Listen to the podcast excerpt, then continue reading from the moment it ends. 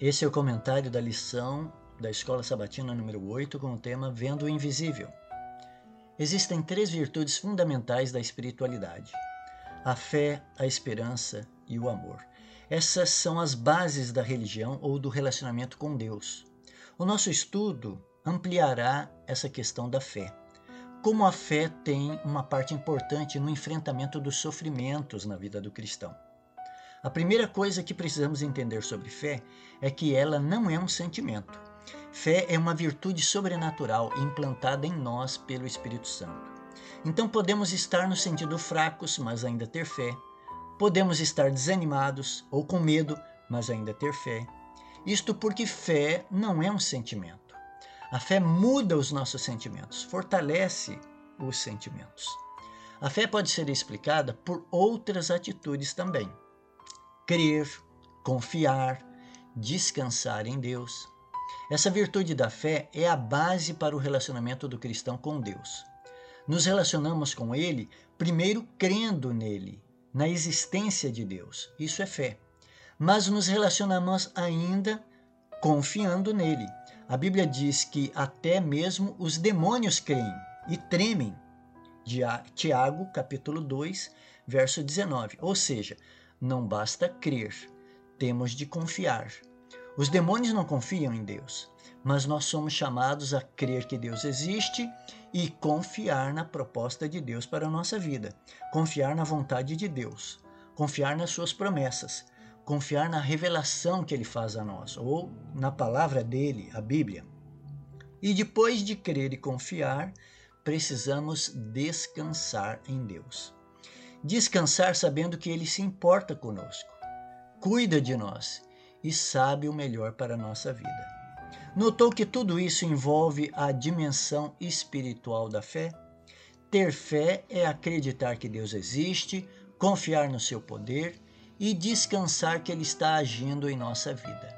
Você não vê a Deus, mas você crê nele, se relaciona com Ele. Você não ouve Deus, mas você sente a sua influência, sente o seu poder, percebe a transformação que Deus causa em você mesmo. Tudo isso é a dimensão da fé. E a boa notícia é que a fé também é um dom. Se você não tem fé, você pode ter, se pedir a Deus, e Ele dará fé a você. A Bíblia ainda diz que a fé surge em nós pelo ouvir e o ouvir a palavra de Cristo. Romanos capítulo 10, verso 17. Quanto mais contato com a Bíblia, mais fé. Quanto mais você ler ou ouvir pregações, mais fé será produzida por Deus em você. Outro ponto a ser entendido é que a fé está fundamentada na bondade de Deus, no poder do nome de Jesus, no poder da ressurreição de Jesus e na compaixão de Deus por nós. Essas são verdades essenciais que nos permitirão permanecer firmes quando enfrentamos os sofrimentos e as dúvidas. Vamos entender essas quatro verdades essenciais, pois elas nos ajudam a permanecer firmes em Deus. A primeira verdade essencial para uma vida de fé é entendermos o amor de Deus, ou a bondade de Deus. A Bíblia diz que é a bondade da tolerância e da paciência de Deus e é essa bondade de Deus que leva você ao arrependimento. Romanos capítulo 2, verso 4. Temos um Deus que é amor, bondoso, generoso. Essa compreensão nos ajudará a enfrentar os sofrimentos. É como um filho que sabe que seu pai o ama, esse filho confia nele, mesmo que essa criança seja levada para o hospital para levar uma agulhada. E por vezes, não é só uma, são várias agulhadas muita dor, sofrimento para uma criança, mas ela vai porque confia nos seus pais. O livro Orientação do Evangelismo diz o seguinte: Jesus não nos chama a segui-lo para depois nos abandonar. Se consagrarmos a vida ao seu serviço, nunca seremos colocados numa situação para a qual o Senhor não haja tomado providências. Seja qual for nossa situação, temos um guia para dirigir o caminho. Sejam quais forem as perplexidades, temos um infalível conselheiro. Qualquer que seja a dor, a privação, a solidão, temos um amigo que sente conosco. Se em nossa ignorância damos passos errados, Cristo não nos abandona. Sua voz clara e distinta faz-se ouvir dizendo: Ele livrará o necessitado quando clamar, como também o aflito, e ao que não tem quem o ajude. Salmo 72, verso 12. O braço da onipotência está estendido para nos levar avante, e sempre avante. Avance, diz o Senhor, eu enviarei auxílio a vocês. É para a glória do seu nome que pedimos e havemos de receber. Orientação de Evangelismo, página 263, parágrafo 1. Deus é bom o tempo todo. Deus é bom, inclusive, quando enfrentamos sofrimentos. Nós precisamos crer nisso. A segunda verdade essencial que nos ajuda a permanecermos crendo em Deus é a crença no poder do nome de Jesus. O fato de Jesus ter assumido nossa culpa e pecados e ter nos substituído sofrendo a morte eterna torna Jesus nosso Salvador. O próprio nome de Jesus, quando invocado pelo crente, tem poder. Por isso, nossas orações devem ser finalizadas com a expressão em nome de Jesus. O nome de Jesus tem esse poder. Se clamamos por esse nome, as coisas podem acontecer. Você vai se lembrar de um episódio. Estava sendo levado um homem coxo de nascença, que diariamente era colocado à porta do templo, chamada Formosa, para pedir esmolas aos que entravam, quando esse homem viu a Pedro e João, que iam entrar no templo. Pediu que lhe dessem uma esmola. Pedro, olhando a ele juntamente com João, disse: Olhe. E ele os olhou atentamente, esperando receber alguma coisa. Pedro, porém, disse: Não possuo nem prata nem ouro, mas o que tenho, isso lhe dou.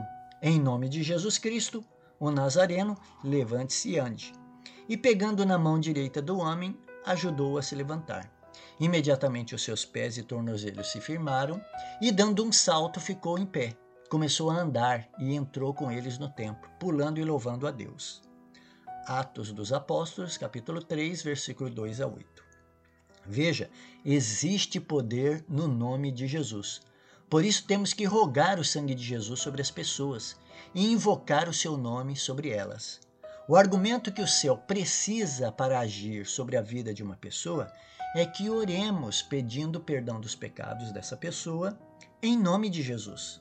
Suplicar que o sangue de Jesus purifique tais pessoas. Isso faz toda a diferença. No nome de Jesus, milagres acontecem. Você crê nisso? Eu creio nisso. A terceira verdade essencial que fortalece nossa fé é a verdade do poder da ressurreição de Jesus. Paulo explicou aos crentes de Éfeso a suprema grandeza do poder de Jesus sobre nós, os que cremos, segundo a eficácia do seu poder. O Pai exerceu esse poder em Cristo, ressuscitando Jesus dos mortos e fazendo sentar à sua direita, nas regiões celestiais, acima de todo principado, potestade, poder, domínio e de todo nome que se possa mencionar não só no presente século, mas também no vindouro. E sujeitou todas as coisas debaixo dos pés de Cristo, e para ser o cabeça sobre todas as coisas. Efésios capítulo 1, verso 19 a 23. Você notou uma expressão nesse texto? Suprema grandeza do poder. Outra expressão, eficácia do seu poder, plenitude. E esse poder o deu à igreja, o qual é o seu corpo a plenitude de Jesus, que a tudo enche em todas as coisas. Veja, a igreja, os crentes, possuem um poder que desconhecem. Os milagres que ocorreram no tempo dos patriarcas, profetas e dos apóstolos podem ocorrer nos nossos dias e em nossas vidas, mas é preciso crer. Essa é a dimensão da fé. É preciso confiar. Foi nesse sentido que Jesus disse: eu farei qualquer coisa que vocês pedirem em meu nome. João capítulo 14, verso 14. Mas o problema é que queremos usar o poder de Deus para pedir coisas, casas, carros, bugigangas eletrônicas. E o poder de Deus é para milagres, transformação de pessoas. O livro Desejar a Todas as Nações afirma que o mesmo poder que ressuscitou a Cristo dentre os mortos erguerá sua igreja, glorificando a igreja com ele. Desejado a todas as nações, página 632. Em outras palavras, a justificação, santificação, a glorificação que tanto almejamos acontecerá pelo poder de Deus, o mesmo poder que ressuscitou a Jesus. A ressurreição de Jesus tem uma lição então a nos ensinar: que nós somos mortos espiritualmente, mas Deus pode nos trazer novamente a vida. O livro Testemunhos, volume 5, afirma o seguinte: Quando Satanás quiser encher-lhe a mente de desânimo, sombras e dúvidas, resista às sugestões dele. Fale a ele do sangue de Jesus que purifica de todo pecado. Você não pode salvar-se do poder do tentador, porém, ele treme e foge quando os méritos daquele precioso sangue são alegados. O Pai aceitará você com reconhecimento das bênçãos concedidas por Jesus. Não mostre desconfiança naquele que o chamou das trevas para a sua maravilhosa luz, nem por um momento magoe o coração do compassivo Salvador por sua incredulidade. Ele observa com o mais intenso interesse o seu progresso no caminho celeste, vê os seus diligentes esforços, nota suas quedas e reerguimentos. Suas esperanças e seus temores ele vê, os conflitos e as vitórias ele percebe. Livro Testemunhos, volume 5, página 317, parágrafo 1. Olhe como Jesus se importa conosco, como o Pai está empenhado em nossa salvação. Creia nisso. A quarta verdade essencial que fortalece nossa fé é o amor do Pai Celestial, a compaixão de Deus por nós humanos. Quando entendemos que Deus é amor, os sofrimentos não vão nos assustar, não vão nos causar estranheza ou causar dúvidas em nossa mente. Saber que Deus nos ama irá fazer o que Pedro descreve alegrem-se na medida em que são participantes dos sofrimentos de Cristo, para que também na revelação de sua glória vocês se alegrem exultando. Se são insultados por causa do nome de Cristo, vocês são bem-aventurados, porque o Espírito da glória, que é o Espírito de Deus, repousa sobre vocês. Que nenhum de vocês sofra como um assassino, ou ladrão, ou malfeitor, ou como quem se mete na vida dos outros. Mas se você sofrer como cristão, não se envergonhe. Pelo contrário, glorifique a Deus por causa disso. Primeira carta de Pedro, capítulo 4, versos 3 a 16. Pedro se regozijava em ter os mesmos sofrimentos de Jesus, porque Pedro entendeu o amor de Deus. O livro Parábolas de Jesus explica que a nossa alegria no Senhor e a nossa eficiência em seu serviço aumentariam grandemente ao recontarmos sua bondade e suas maravilhosas obras em favor de nós. Essas práticas reprimem o poder de Satanás, expulsam o espírito de murmuração e queixa, e o tentador perde poder. Parábolas de Jesus, página 173. Ou seja, falar do amor de Deus, reconhecer que Ele nos ama e se importa conosco, irá fazer toda a diferença em nossas vidas. O crente que sabe que Deus o ama coloca suas ansiedades em suas mãos. É por isso que Jesus recomenda: não andem ansiosos. O Pai Celestial de vocês sabe do que vocês necessitam. Busquem em primeiro lugar o reino de Deus. Busque a Ele, ao Pai primeiro. Mateus capítulo 6, verso 25 e 32. Deus se importa. Por isso não precisamos andar ansiosos. A contínua ansiedade está consumindo as energias vitais do nosso corpo. A ansiedade é cega e não pode discernir o futuro, mas Jesus vê o fim desde o começo. Em toda dificuldade, tem ele um meio preparado para trazer alívio. Nosso Pai Celestial tem mil modos de providenciar em nosso favor, modos de que nada sabemos.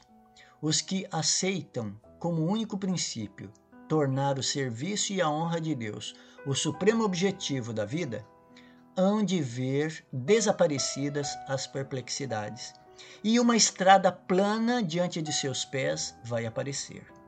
Livro Desejado as Nações, página 228, parágrafo 3. Sendo assim, cuide da sua saúde emocional. Não ande ansioso. Deus sabe do que você precisa e Ele irá providenciar o necessário para a sua vida. Este foi o comentário da nossa lição 8. Um grande abraço para você, uma boa entrada de sábado. Nós nos vemos por aí.